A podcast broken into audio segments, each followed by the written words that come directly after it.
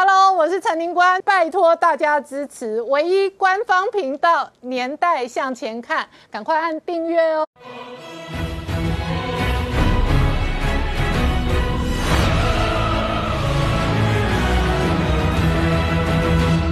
年代向前看，向前看年代。大家好，我是宁官，欢迎我们忠实观众跟粉丝朋友扫描 QR Code 订阅《年代向前看》YouTube 官方频道。我们看昨天晚上，英国央行开了第一枪哦，G7 国家当中哦，第一个为了打通膨而升息。而昨天晚上哦，央行总裁杨金龙也直接公开表态哦，他说房地产过热，首购族要很小心，必要的时候我们也会升息。好，全球金融市场还在笼罩着这个升息跟通膨压力的同时。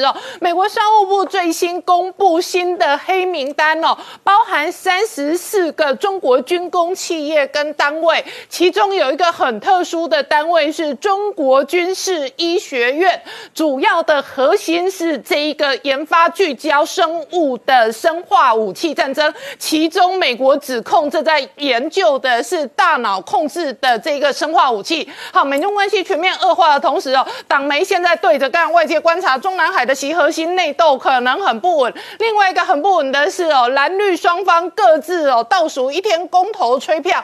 这一次呢，国民党准备要守夜，但是呢，三个地方百里侯不参加，所以呢，也引发新一轮的内战。绿营在追杀蓝营的同时，蓝营在追杀侯友谊。好，同一时间哦，绿营内部哦也有各式各样的矛盾，特别是二零二四提早卡位大战，那刘。留不留书就会影响到后续的布局。同时，明天晚上八点，年代向前看也会在 Cable、MOD 以及 YouTube 三方平台哦同步八点准时直播，欢迎观众朋友收看。好，接着下来我们要来介绍一下今天跟我们一起讨论的来宾。首先，第一个好朋友是陈高超，大家好；再是董玉文老师，大家好；再是陈敏凤，大家好；再是财专家纪伟明，大家好；再是吴杰，大家好；再是黄明，大家好。好，高超，这一个明天就要公投投票了。一方面呢，绿营内部有这一个卡位的矛盾，也有二零二二选战的矛盾。可是呢，国民党内部的矛盾跟分裂更大。对，我想十二月八号明天呢，就是正式四大公公投的一个决战。那今天是选前之夜，那呃各党的一定是全力动员、全力催票。那我们看今天晚上的布局里面，事实上这个排场很大，呃可以说倾巢而出吧。哈，我们先讲国民党，国民党今天晚上哈啊，当然会在这个呃中正纪念堂的所谓的自由广场里面，他们要做一场民主守夜。换句话说，呃马英九会到啊，江启臣还有这个朱立伦还有郝龙斌都到。那这个部分就是要今天晚上十点之后开始守夜，到明天早上再凯道升旗。那这个在呃国民党的媒体策略就是说不定时的抛文，另外就是说不断电的网络直播。所以这一场战国民党是呃势在必得，但是民进党在这一次的动员里面可以讲说倾巢而出，而是北高两地大串联。我们在高雄的部分，呃，就现在开始三大巨头嘛，啊，蔡英文啊，赖清德、苏贞昌啊，另外一个陈其迈。还有一个呃陈其仲，这几个就针对不同议题，在高雄举办一个非常盛大的一个选前之夜。同时，这个三巨头也从高雄啊到北部到台北的凯道。另外举行一场比较中生代的一个所谓的中立军的啊中生军的来来做演讲，那这里面包括郑文灿啊林志坚都会上台，另外啊这个呃林长佐林静怡啊陈柏威全部上来了，所以我刚刚看到所有民进党里面倾巢而出，都是属于这个目前声量非常高的几个要吹票哦，但是这里面的弦外之音就是提到刚刚主持人提到国民党。嗯，这国民党奇怪，因为什么？侯友谊在前几天做一个签字泼文嘛，他讲说公投绝对不是圈叉的填鸭式的做法，他想说，哎，公投要有所谓的策，我们讲的合适要有策略，要有所谓的优缺点，要论证科学理性。哇，讲出一千多字的这所谓的呃这个正呃洋洋洒洒的，但是他侯友谊并没有表态，说到底要如何。好，这几天这一两天就开始去追他了。好，那我们先讲一下公投，基本上呃民进党已经全力请出，可是我们最近看缺席的，在国民党这一次中正纪念堂竟然缺席啊，侯友谊缺席，卢秀燕缺席，嗯，哇，林芝妙缺缺席，那这这个三个县市长的诸侯都没有去，可是民进党是倾巢而出，嗯。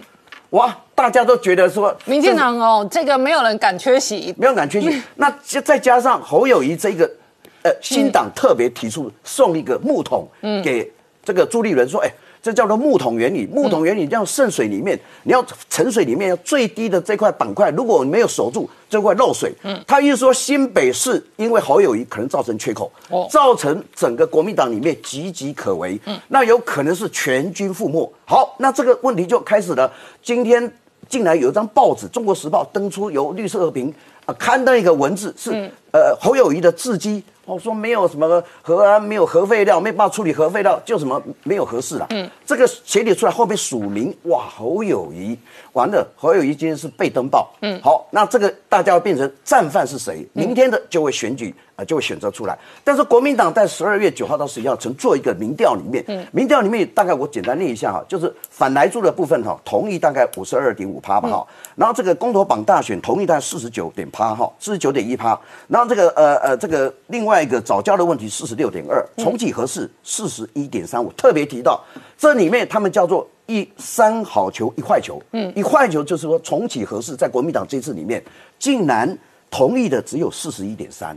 换句话说，重启合适公投可能造成国民党的一个最大的缺口，嗯，那这一个很大的问题。好，那现在民调出来，那国民党自己也做个民调，明天啊，好像大陆冷气团要进来，哦，又会有下雨，很多人担心说，到底投票率多高？那国民党自己做一个内部的调查，啊，四十七点一趴会去投票，但是二十七趴可能去投票，嗯，两个加起来平均起来五十一点八趴，他就认为说，明天加上天气之后。搞不好投票率低于五十，那按照公投的门槛，有可能中南部阳光比较灿烂，然后中南部的铁票投票率高。那北台湾如果又湿又冷的话，这个天气完全不一样。那又湿又冷的天气，老人家出门确实觉得比较不舒服。对，但是你投票率依照呃公投这个门槛里面百分之二十五趴嘛，哈，假设你没有到这个五百万的人，或者说四百九十万人口那个人去投票的话，就可能会造成投票率降低，对国民党来讲是不利的。嗯，啊，所以基本基本上现在开始来讲说，现在。假设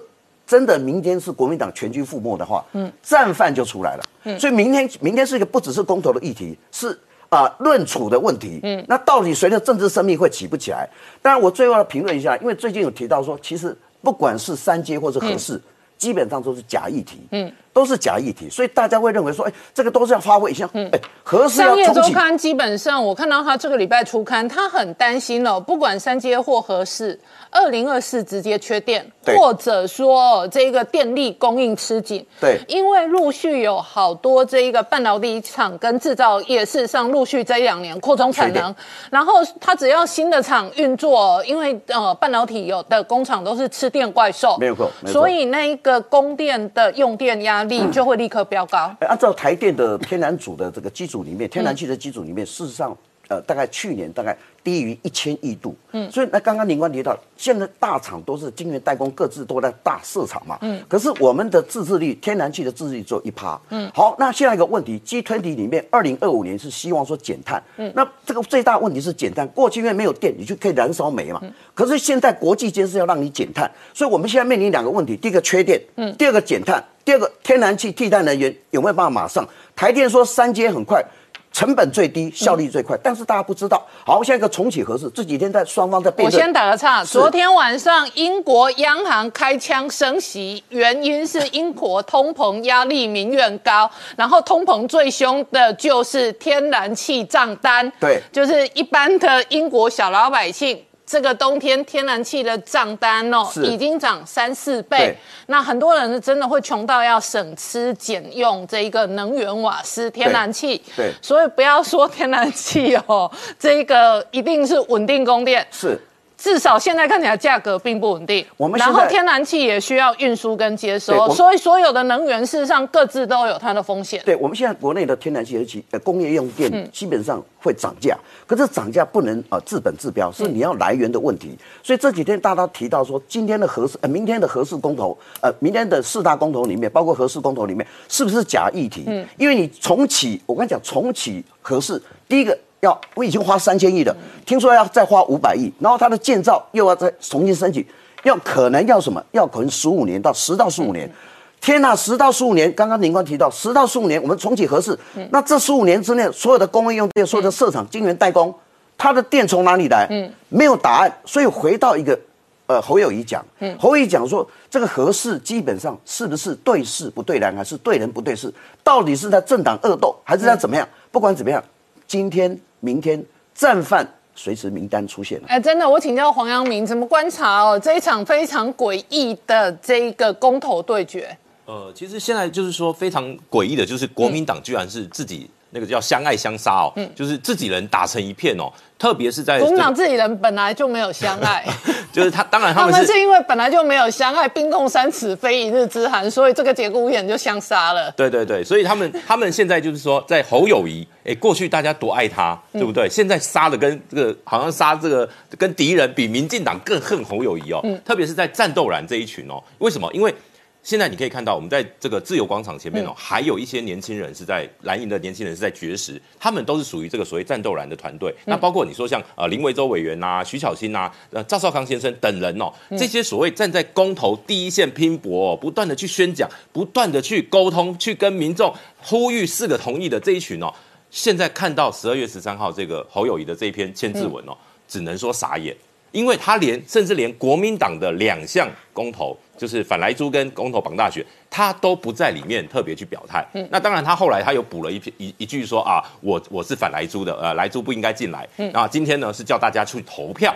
那可是呢，在国至少大家的期待，你至少国民党提了你两项，你要你要讲啊啊，所以造成很多蓝营的支持者对侯友谊很不谅解。那现在其实也有这个所谓的呃 TPOC 的台湾议题研究中心发现呢，在这些所谓的战斗蓝的这些政治人物去攻击。侯友谊的、哦、去批评侯友谊的，几乎是在战斗蓝的这群粉丝为主哦，所以这样的一个现象哦，我呃我们也立刻看到 TVBS 就是有台的这个民调，嗯，马上十二月十三侯友谊发文，十二月十五号的民调、哦，这个挺莱猪，就是说支持同意反莱猪的这个支持度哦，就从这个以前都是过五成，嗯。现在第一次降到五成以下，变到四十六趴，嗯，然后呢，跟这个不同意的这个差距哦，只剩九趴，嗯。这个哎，十二月六号的时候，两个差距还有二十二趴，嗯，所以这个非常惊人的这个这个崩，几乎叫做崩坏式的这个民调的数字哦，嗯是蓝营这一次选呃公投选战的这个这个叫可能是罩门哦，嗯，如果今天连反来猪都不过，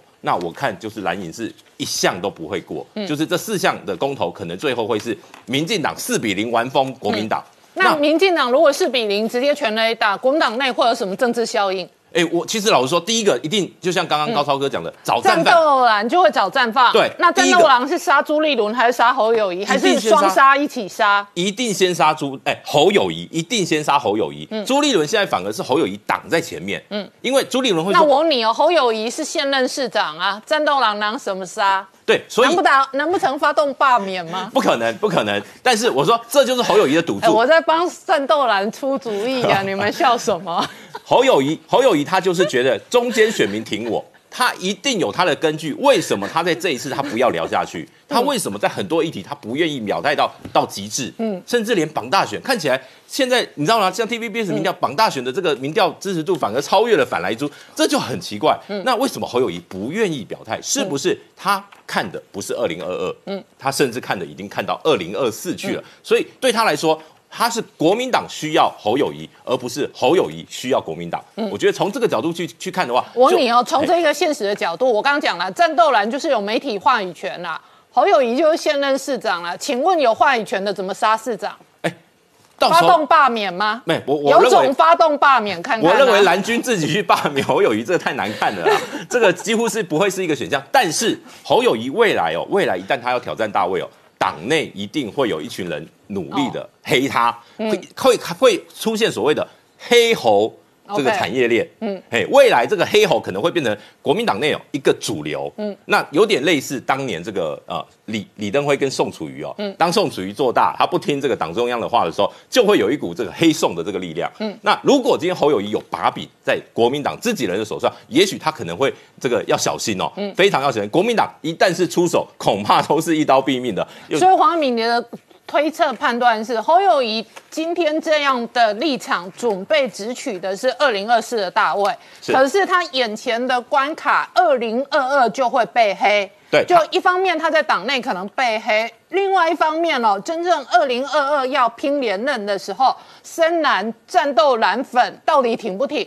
或者这帮人就干脆不投票，那他可能在二零二二的选战过程当中就会受到影响。我我认为他认为就是呃，我觉得侯友谊他会吃定所谓深蓝，嗯，他认为说，哎，如果你们新北有谁可以取代我的吗？嗯，没有嘛。目前看起来国民党新北。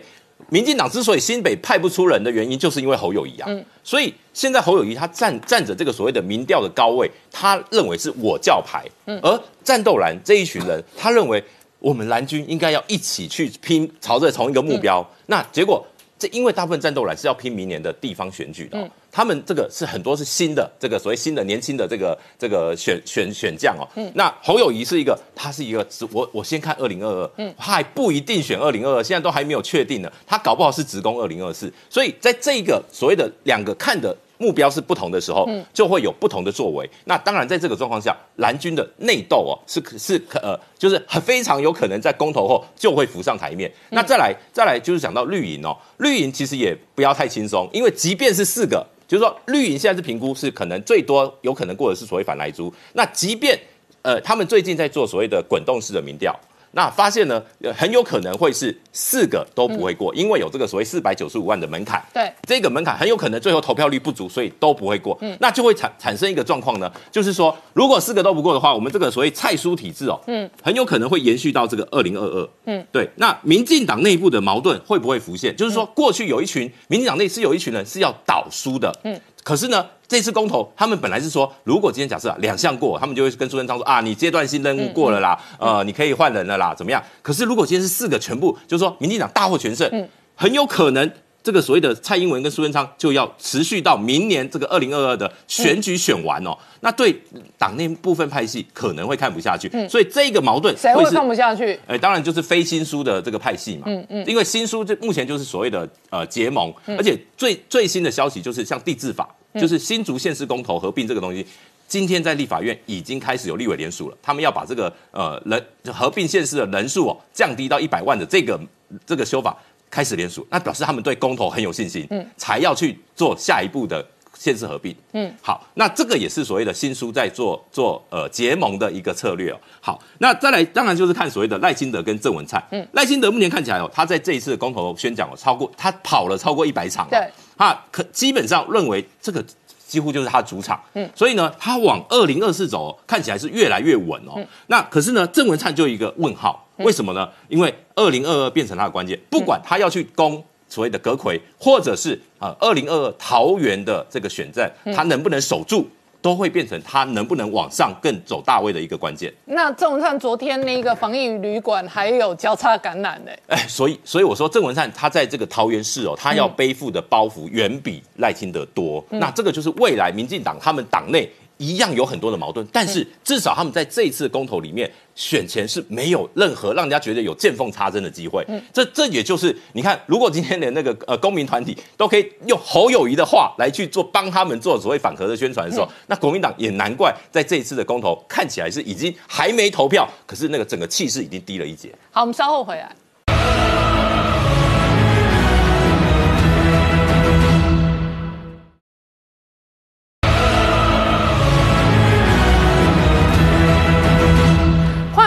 年代向前看的节目现场，我们今天聊的是明天哦，这一个公投对决，这个公投确实是很诡谲哦。那请教敏凤啊，有这一个投票权的人口高达一千九百八十多万，那门槛是四百九十五万多，哦你怎么观察蓝绿现在各自哦，显然都不稳定，都没有完全的把握。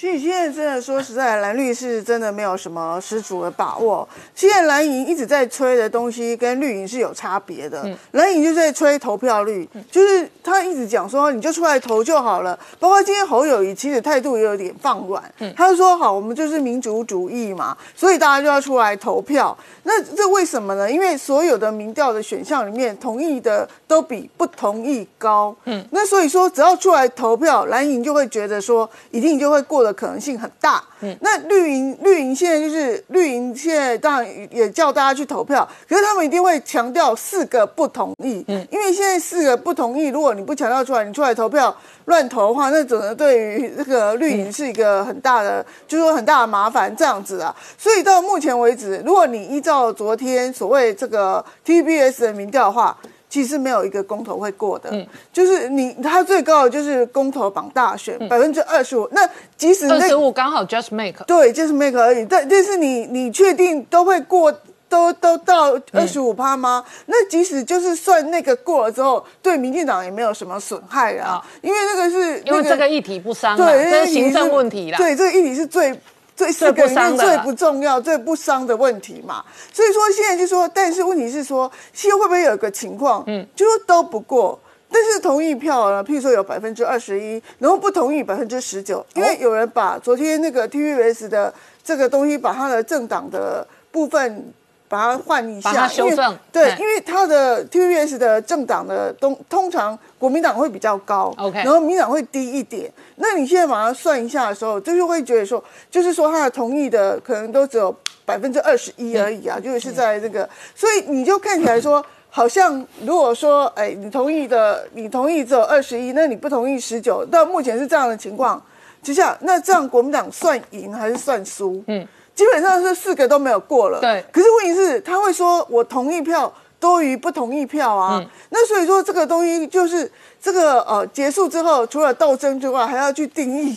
这个那输或输输或赢啊，那最好的解释就是说，大家就找到一个点，大家解释说我们都赢，那就变成双赢嘛。那双赢之后就会减少内部的一个纷争。但事实上，如果真的很坏，就是说这个呃情况，如果真的是有呃，就是说差三呃，像国民党自己预测的三好一坏，就是一个没有过，呃，那个刚好就是合适的时候。那侯友宜就完蛋了嘛？那这个就很像国民党就买了一桶汽油桶，嗯嗯，那汽油桶什么时候要点还他会，那个就是就是看时机了啊。所以说现在这个公投案的诡谲是在于，就说明天当然北部天气看起来是比较差，那南部呢一向是虽然冷了一点，比平常冷一点，但是呢它还是一个保持就是蛮适合外出的温度，嗯，所以说这个看起来就这个明天，所以连胜文说。啊，人家问他说：“你今天明天要觉得你呃公投的关键点在哪里？”他说：“看冷冷冷气团嘛。”嗯，那连胜文他讲的是对了，特别是今天突然变冷了，但是对对昨天阳光普照哦，所以昨天气候宜人，非常适合外出哦。今天这种冷天，就事实上外出的意愿就变低了。对然后今天还没下雨哎，对今天如果下雨的话，可能外出的这一个意愿就会更低。对，那所以说明天这这种如果这种天气起来，所以绿营是有点觉得应该是都不会过了，嗯就四个 公投案通通不会过，民进党觉得会全雷打，就是四个都应该都是过的可能性比较低嘛。嗯那比较低的话，那整个执政团队就开始移移入下一个战场，然后这个就就下一个战场是什么？是就苏贞昌还是林静怡？中二林静怡好，苏贞昌可能要过农历年之后才会进行一个战场。所以民进党哦是不断打仗的政党。对啊十二月先打国民党，中二打严家，打完严家之后自己在内战。对啊，那你现在国现在国民党也不用民进党出手打啦，嗯对不是？自己的战斗蓝就开始打啦。那你你你打侯打侯友谊，那侯友谊就是打硬了。我今天晚上跟议员吃饭，我说实在的，市长跟议员吃饭随时都可以吃啊，嗯这就摆明了，我当当然不甩你啊。然后卢秀，但是问题是有三个县长联合起来，看你战斗蓝要怎么办嘛。所以你能够战斗对卢秀狼有种，这三个都发动罢免。对呀、那你就去罢免妙妙姐啊，那你不能罢免卢秀燕，不是疯了吗？大家要先把郑总统给除掉。所以我觉得，但是问题是这个这个东西就是会有隐忧啊，就是你放一个汽油桶在，那你当然。我觉得国民党还不敢在二零二二年不提名侯友谊啊，因为只有他会赢嘛。但是不止，因为新北市还是最大票仓，然后市长的选情会牵动议员，所以如果他没有一个强的母鸡的话，他连小鸡的选情都会崩盘。没有错，但是问题是我犯我我深蓝的人，我可以不投侯友谊啊，我投议员就好。嗯那你侯友谊整个这个得票率就崩了啊，就就掉下来了，掉下来那时候你跟。朱立伦的气势就可能会拉到一一起了，嗯所以这个东西战斗蓝对那这个东西民进党就会赚到啊。就对啊，就赚到啊。就是说这个呃，就是如果你朱立伦是二零二四的话，那也没有赚到了。二零二四是朱立伦的话，民进党就觉得很多人都觉得他自己有机会，那反而更乱，也不一定。反而更？反而更哎。如果你是侯友谊，现在民调能够跟侯友谊拼的只有一人，好，只有只有赖清德。对好，，那如果你是变朱立伦的时候，很多人就觉得民调我跟你差不多。好哦包括现在的现在的桃园市长，还有包括这个前台中市长，都嗯觉得可能会这样，所以搞不好会更更乱也不一定。所嗯以这个东西就是很难讲。那至于内阁要不要改革，看郑文灿决定啊。嗯郑文灿是他，郑文灿当然桃园要守得住，可是他也很想二零二四啊。可是二零二四，如果你没有当上当过行政院长，你就是矮了一截的感觉。所以，但是问题是你又如何要有一个双双兼双得法，就是我既可以保桃园，又可以做自己的这个把自己的格局拉大，这就变成民进党这个在未来就会公投之后。农历年差不多的时候，在做这个内股内阁到底要不要改组以后最大的这个问题点啊。哎，董老师怎么观察这一个公投的攻防？呃，我先来谈谈国际社会哦是怎么来观察哈台湾的这一次的公民投票哈。其实哦，我们过去早就讲过哈，美国是睁大眼睛在看的。美国的 A 哈这个这这个 AIT 的处长早就讲话了，美国在台商会的会长也讲话了，美国智库学者葛莱伊也讲话了。这个好，日本也睁大眼睛在看啊。为什么？也很简单，因为二零一八年的这个公民投票，日本才被折磨过一次嘛。哈、中共也已经介入了啊、我们的公民投票，中共也表态了。呃，比较值得注意是哈，就是说啊，这个昨天英国的《金融时报》哈就登了一篇哈这个观察的文章。这篇观察的文章哈，它是题目是这么写的，他说选民避开北京，嗯，啊，台湾反对好党力保政治影响力。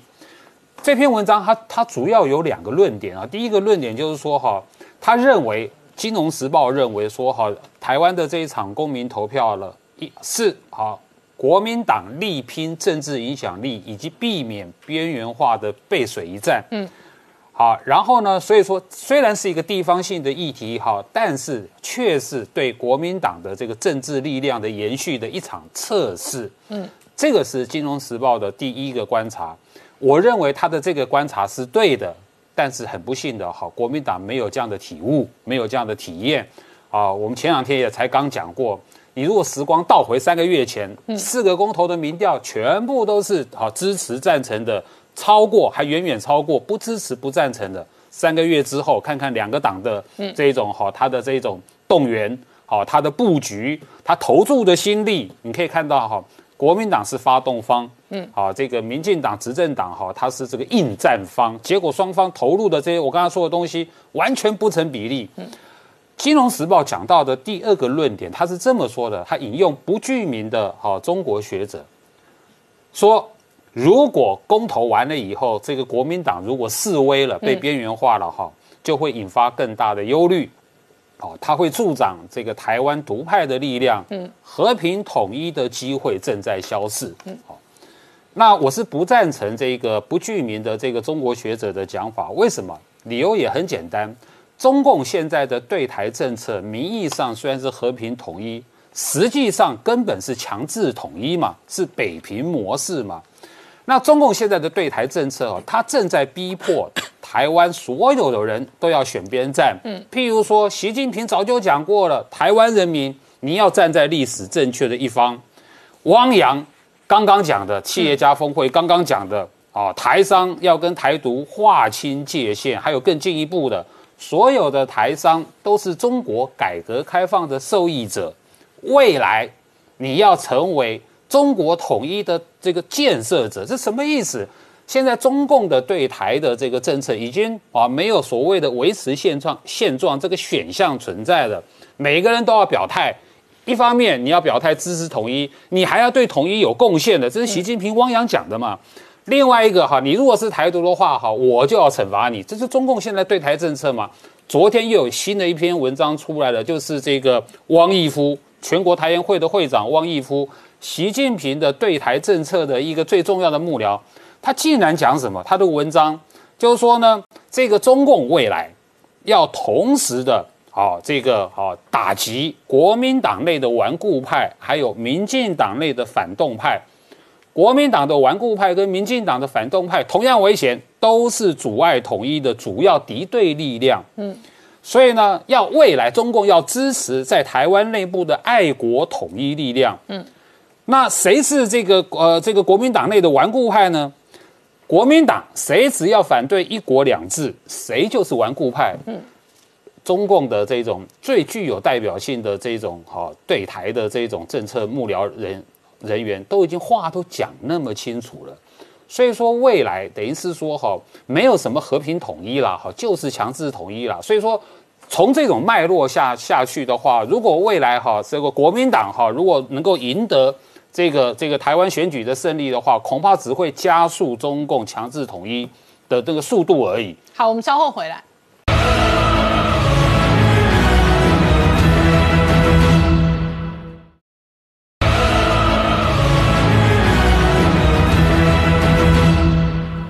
年代向前看的节目现场，我们今天聊的是哦，这个明天的公投的的选战，直接牵动到 一月九号的中二选战。那高超，严家的八一七招待所现在的进度，除了拆围墙，听说今天还拆屋顶。对。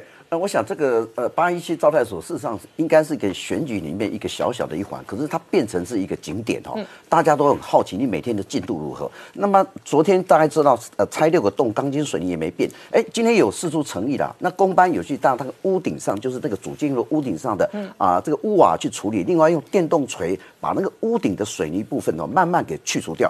看起来如果没有屋顶，那就没有办法做招待所嘛。事实上有这个诚意了哈。然后也可以改做露天招待所。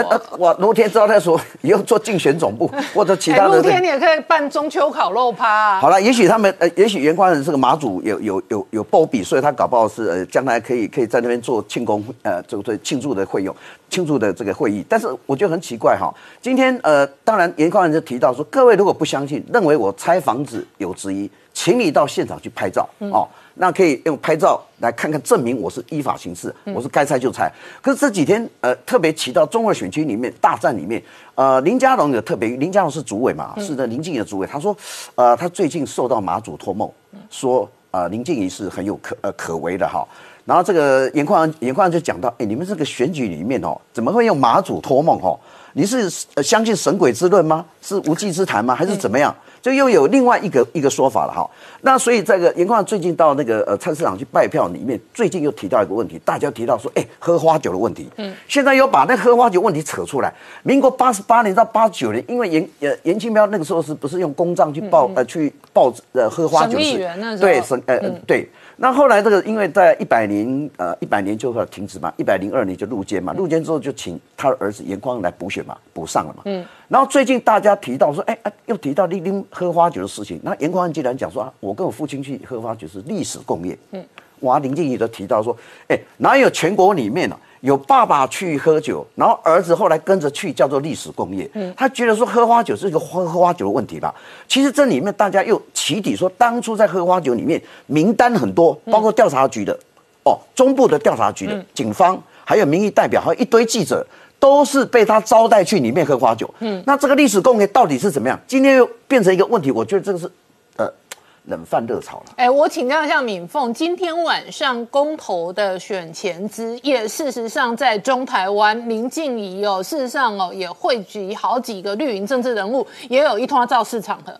对，就说这个大家还是要帮忙顾这个中二选区嘛，所以林静也是公投的说明会的主讲人之一，所以他们也想借公投打这个议题，打中二选战。那你中二选战现在打到现在啊，其实。根根据有一根目前看出来的这些民意调查。其实双方非常的接近，嗯嗯所以这个严家呢是非常非常的紧张，嗯所以他才会努力的拆屋顶跟围墙嘛，然后还要叫大家看电视嘛。嗯那其实那他很多的回应其实都是很像政治草莓族，像那个陈柏伟就会每次都说啊，你被骂几集，我就被骂两百多集，怎么样怎么样？那其实这种在选举中检验是非常非常这个。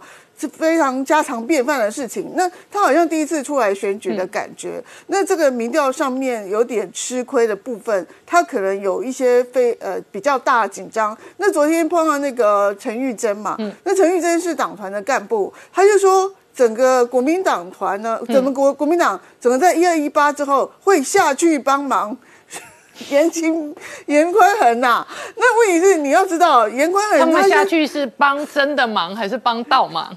这又不知道，问题是严宽恒的事情都是家事嘛。好那你那那那，然后那个谁啊，那个陈玉珍就说不会不会，我们都跟他联络好了，嗯一切事情都会说清楚。所以说，我们就等一二一八之后，到底严宽恒对于这些事情呢，能够说得多清楚吗？哎，真的，那我请教这个明姐，一方面哦，这个台湾的选战呢在热，特别是这一场公投的对战非常的诡谲；另外一方面哦，解放军哦现在在南海的登陆军演哦，也引发外界的关注。对这个解放军在对台的这个夺台的企图跟野心哦，并没有这一个减缓哦。那最近把整个演习的区域哦，整个移到这个所谓南海去进行哦，所以最近呃这半个月来，这陆陆续续在这个南海进行所谓年中大规模的两栖登陆军演哦，那这个央视就铺路。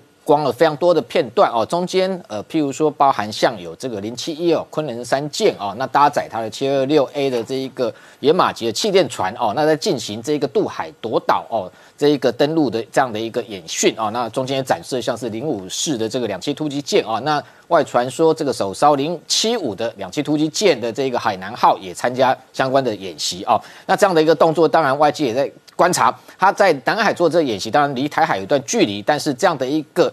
呃，演习的这样的模式是不是也是针对台海而来哦？那当然，这个对于南海周边，包含像菲律宾、越南哦，也恐怕有一定的一个震慑的效果哦。不过，这个外界在观察说，零七五的两栖突击舰哦，先前第二艘也出现在东部战区哦，那现在首艘是部署在海南岛哦的海南号哦，那第二艘未来有没有可能对台海？呃，相关的防卫做呃发生这个影响关键作用哦，那当然有相关的探讨。不过，不过呃，我认为零七五呃真的要这个所谓的形成战力哦，其实还言之过早哦。那再加上说上面虽然号称可以搭载二高达二十八架的各式的这个直升机哦，但是其实你可以看到说，它还跟俄罗斯要采购卡五二的这种舰载直升机哦，表示它自己本身的这个舰载直升机的能量是不足的哦。那真正如果要东绕台湾哦，事实上。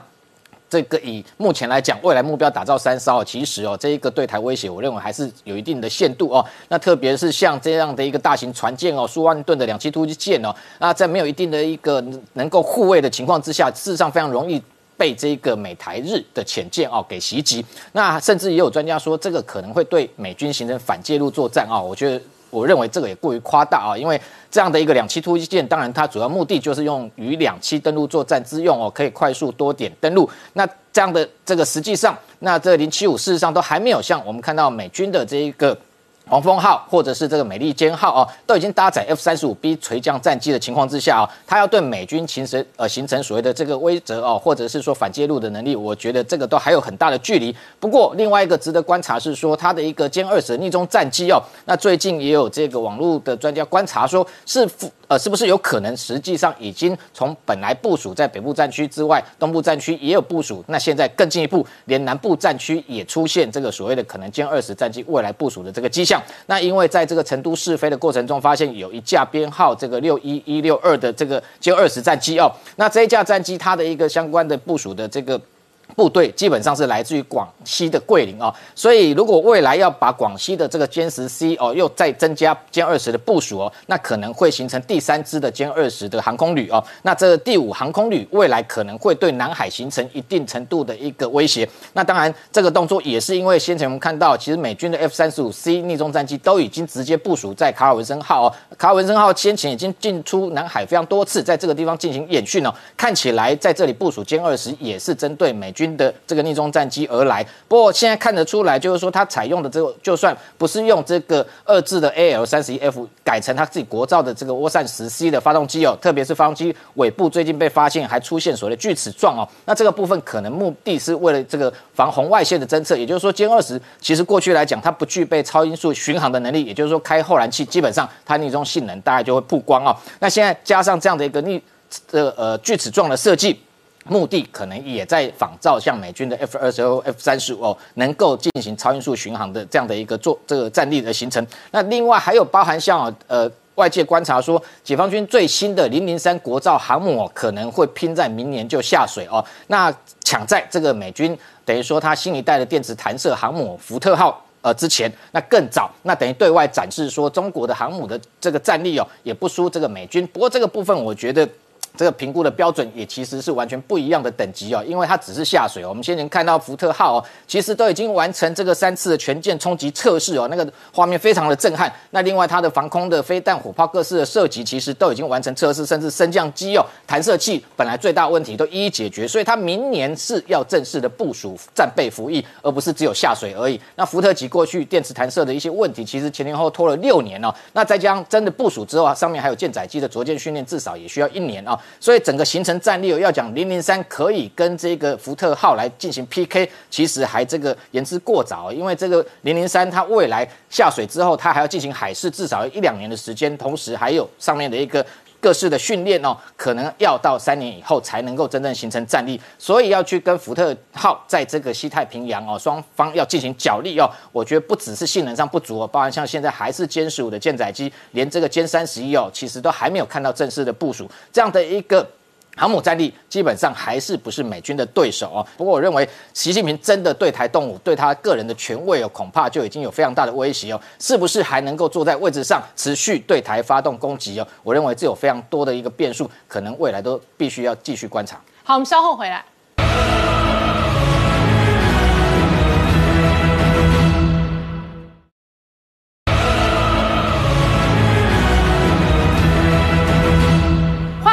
年代向前看的节目现场，我们今天聊的是昨天晚上英国央行突如其来的升息，又开了 G7 第一枪，主要的原因是要打通膨啊。事实上，昨天哦，这个央行总裁杨金龙哦，他也公开表态，他说哦，房地产确实有过热，那这一个首购要小心，必要的时候要升息。没有错，我们来看一下，其实英国在昨天呢，他说他要上调他们的利率零点一五 percent，不是一码哦，没有说利率一定要升一码，它升零点一五 percent。那在这个地方啊，其实就是因为通膨真的是太严重了，他们十一月的通膨来到五点一 percent，那其实他们这样子对于整个 Johnson 他自己的民调有非常大的影响，所以不得不在他们现在这个时间点 G7 第一个开第一枪。那另外他们的预期这个利率会在明年慢慢的调到一 percent。那我们回来看一下台湾，其实台湾在这个地方啊，大家就在想全球的货币。政策啊，慢慢的紧缩起来，台湾有没有要跟上的意思？那我们就看到了这个央行总裁杨金龙说，我们在必要的时候会适度升息一码。但是在过去一段时间啊，其实央行的态度都是非常的模糊，非常的弹性的。也就是说，哎，我们在什么样的情况之下，我们会要做什么样的事情，他都没有跟你下的很肯定。那这个地方有三点要注意：第一个是物价，第二个是利差，第三个就是我们国内的经济情势。如果这三点呢都有符合，就是央行的预期的话，那可能就会在明年启动货币紧缩政策。那其实过去一段时间。我们看到了，我们台湾不一定会跟着美国的利率走。像我们黄色框框这个地方，其实啊，在二零一六年美国升息循环的时候，台股哎，台湾的利率并没有跟着动。那一直到现在啊，其实台湾的利率都维持在历史低点。所以在后面，我认为啊，台湾的利率应该是要等到美国升息以后，才有机会跟上去。嗯，那在这个地方啊，房市就是大家在意的东西了。那杨金龙也说啊，哎，这个地方房屋的首购族要小心了，因为明年我们可能会升息哦。那其实啊，他也只能这样子讲啊，因为他不这样子讲的话。那就代表是说他放任这些投资客去炒房，那蔡英文的民调一定会先受到影响。那代表是说明年的房价非常有可能继续涨。那但是在这个地方，他们只能用一些政策来去引导房市软着陆，因为忽然硬着陆，这个对经济也不是很好。那我们回头看一下今天的台股，其实大概就是在平盘附近震荡。那我们看到昨天的美股大跌，那台股在今天其实表现算是相对比较强势。台积电在昨天除夕以后马上填息，今天又续涨两块钱，其实表现真的是非常不错。但联电的命运就没有。这么的好了，它今天小跌了零点七块钱，大概跌幅一 percent。那我们看到，其实这个地方今天的强势股有像是 Oh my God，那还有像是我们看到的辣椒。这两个啊，其实就是搭上了最近的 NFT 的题材。那还有，特别是大家非常感兴趣的，就是大力光，今天居然涨停板，为什么呢？因为啊，它在这个地方美系外资调高它的目标价。那其实我认为应该是有传出它要再去切到了苹果的新的产品。那未来明年的高阶镜头也有它的份，所以它的股价后续我认为还是有表现空间。那弱势股的部分，其实我们看到像是昨天涨停板的德维啊，然后还有过去一段时间非常强的这些位数，什么元宇宙的题材，在今天。都出现重挫，所以代表是说盘面上面的资金在这里出现了结构性的变换，投资朋友要特别注意，股票上面我们还是短线进出就好。嗯，那再来啊，我们看一下晶片缺货的题材。其实合作的董事长啊，董事前他就说了啊，这个地方我们的晶片缺货不会是短期之内可以缓解的，那才会一直这样子延续到二零二二年甚至二二零二三年，因为成熟制程不会在这三个月、六个月里面就得到缓解，所以供不应求的状况会持续下去。那我们现在又看到了另一边的说法是什么？全球的各国政府都在砸钱去建这样子的半导体供应链。那现在业界就开始说，哎，我会不会有所谓的供给过剩的问题？因为今年这些厂房它不是大富翁啦，我今天钱撒下去，晶圆厂就盖起来了，它一定是要等到二零二二年、二零二三年的时候产能才会开出来。所以在这个地方啊，大家就开始觉得说，哎，会不会这个半导体的景气循环已经来到了峰顶峰？那明年就会开始走下坡。但是我们看到 Intel 的基辛格，他在前一阵子飞来台湾以后，马上飞到马来西亚，他在马来西亚就宣布了说，他要去盖一座新的封测厂。那他也直言说，这样供不应求的状况会一直延续到二零二三年。所以半导体其实在这个地方的景气啊，大家各说各话。那到底会怎么样？我们还是要看明年的需求到底如何，我们才能去做判断。那另外我们也看到了。呃，SK 海力士在这个地方把它的韩国的 M 八厂迁到中国无锡，目的就是要去抢中国的八寸晶圆代工。那在这个地方啊，其实我们看到了，不管是在电源 IC 啊，还是 MCU，它这个地方的需求都还是非常强。所以切中国这个地方就是要去抢他们的成熟制程。另外，我们也看到了台积电它的客户的营收贡献也曝光了。最新我们看到苹果贡献了台积电的营收二十五 percent，那来二十非常高哦，它是忠诚度很高。哦，但是我们看到这个 Intel 上次说要来抢。产线对不对？它的居然营收贡献只有零点八四 percent，那只能排到前十名。对，但是他现在要来跟台积电要这个产线，他要的是先进制程，因为目前用得起台积电先进制程的，除了苹果以外，第二个就是我们看到的 Intel。那它这个东西就是我们说了，台积电一直强调说 HPC 这个高效能运算是未来的成长主力，所以 Intel 来这边其实就是为要去抢这个 HPC 的订单。那未来啊，我们预计在二零二三年的时候 Intel 将会变成台积电的前台积电的前三大客户。嗯那我们啊，其实看到台积当初这个呃前几个月台积。机电涨价的时候，那个时候财经媒体传出一个新闻说。台积电对大家涨两成，但是对苹果比较客气，涨五趴到十趴。因为那现在看起来，苹果是他的大老板、大金主啊。对啊，所以他比较客气啊，其他小咖的涨多一点合理呀。合理啊，因为其实占了二十五 percent 的营收，真的就是他的爸爸、他的妈妈啦。所以其实在这个地方，Intel 说要来抢这个产线，他说你要先压定金。如果是苹果来的话，不用定金，因为它的忠诚度很高。Intel 占它的营收不到一趴，怎么跟二十五趴的大客户抢？除非你砸钱嘛？对，宁冠姐，你问的很好，就是因为他要抢的就是先进制程。我们刚才讲的先进制程，没有多少人用得起，所以 Intel 说这边啊，我要包三纳米的这个产能。所以说，其实台积电也乐于把这样的营收贡献出去。那我们也说了，二零二三年它的营收有望大幅提升，变成前三名。嗯，那在这个地方，我们看到台积电除了就是开了这样的新的产能以外，它也宣布推出了新的四纳米制程技术。那它这个东西叫做所谓的 N4X，那这个 X 代表的就是高效能运算，为了这个 PC 开发出来的新技术。但其实四纳米不是新的一个产，也不是新的制程。我们可以看一下这个制程的节点，我们会发现，其实不管是四纳米 P 还是四纳米 X，其实都是所谓的五纳米家族。真正的新的制程节点是在三纳米，那大概也是在二零二三年的时候才会开始风险试产。那另外我们看到蔡立行，他在这个地方跟高通互相打口水战。高通是呛说，哎，你们联发科的这个天玑九千呐是假的五 G，你没有毫米波那个都是假的啦。但是啊，联发科就说啊，你这边技术这么好，啊，你没晶片也没有用啊。所以他们两边就在这边打口水战，但其实我们还是要关注后面到底推出这个天玑九千的市况好不好，这个才是重点。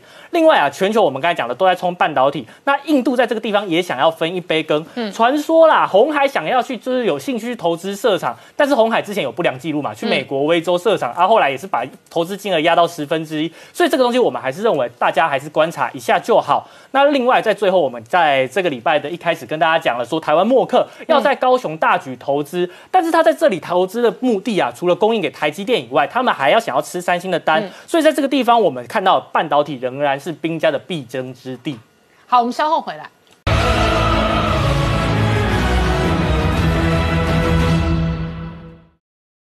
Hello，我是陈宁官，拜托大家支持唯一官方频道《年代向前看》，赶快按订阅哦。